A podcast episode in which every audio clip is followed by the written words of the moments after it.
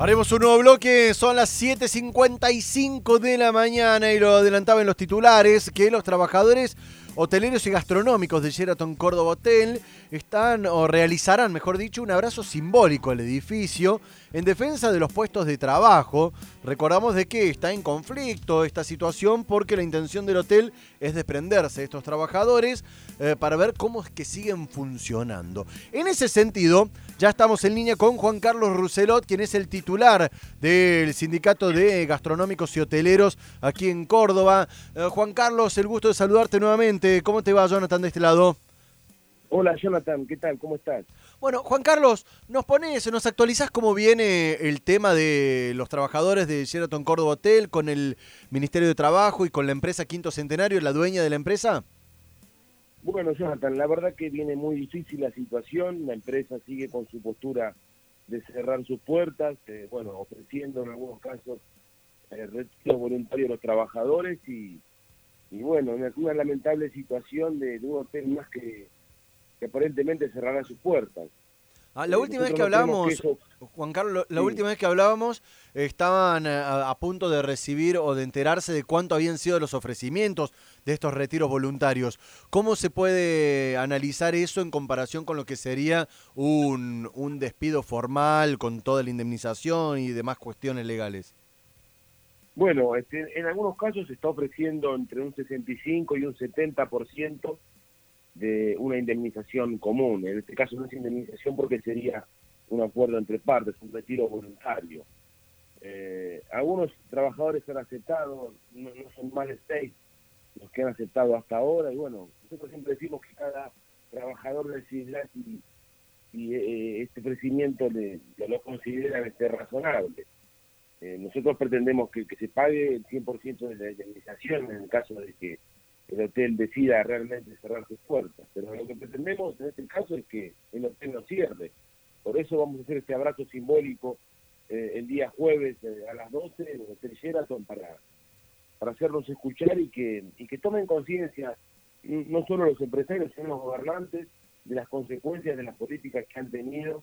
Este, y, esto es un poco también producto producto de, de, esas políticas, ¿no? Porque ninguna empresa se mantiene luego de ocho meses de, de, un cierre eh, encarnizado. bueno, acá tenemos resultados. Y, y, pasó como en Interplaza, acá se reconvirtieron en, oficinas o los hoteles de Buglietti que ahora son eh, geriátricos. Y bueno, queremos que esto no pase con cielo. Claro, pues la situación lo, lo, lo, hemos hablado en su momento, Juan Carlos, ¿no? Para repasar, de que acá uno entiende las distintas posturas, por supuesto la de los trabajadores que quieren mantener sus puestos de trabajo, también entiende la de los empresarios, en este caso es una gran empresa, pero sucede con, con hoteles familiares que no han podido trabajar durante prácticamente un año. Difícilmente cualquier empresa, por más grande o pequeña que sea, puede subsistir una situación semejante a la que se lo expuso el turismo, ¿no? Totalmente, Jonathan. Ninguna empresa se mantiene después de casi un año sin, tener ningún tipo de ingreso. Eso es, es, imposible, en ese sentido lo entendemos. Bueno, en este caso, esta gente aparentemente tiene respaldo económico, así que tendrán que responder pagar a los trabajadores como corresponde. Nosotros pretendemos que la provincia también ponga su granito de arena, la nación que ponga su granito de arena eh, y, que pueda salir adelante y mantener las, las fuentes de trabajo de estas más de 140 familias Imagínate en este en este contexto la, incertidumbre que tienen, no saben no saben qué, va a pasar con su trabajo, no saben si van a poder seguir trabajando. La verdad es que es desesperante la situación. Ayer tuvimos asamblea con los trabajadores y, bueno, están muy angustiados.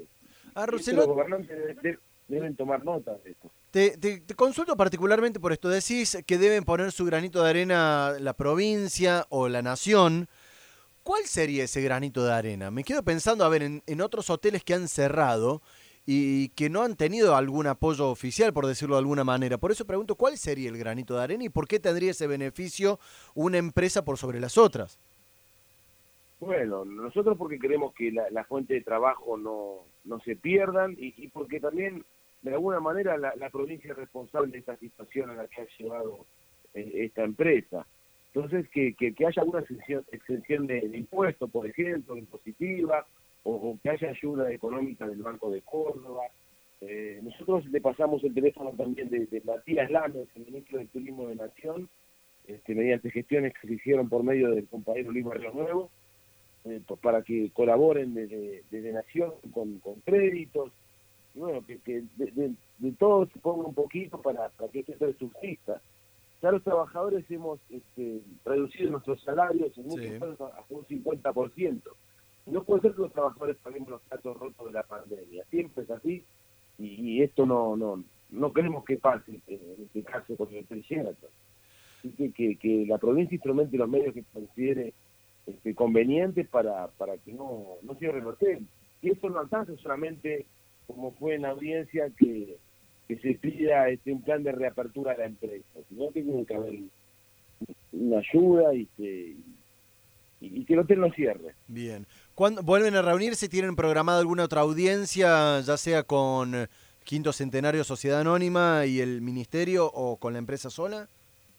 Sí, Jonathan. El día 28 de diciembre tendremos una nueva audiencia, eh, donde, bueno, para esa fecha la empresa deberá presentar, según lo que instó el ministro de Trabajo, Marceleno, a, a que presente este, un plan de reapertura.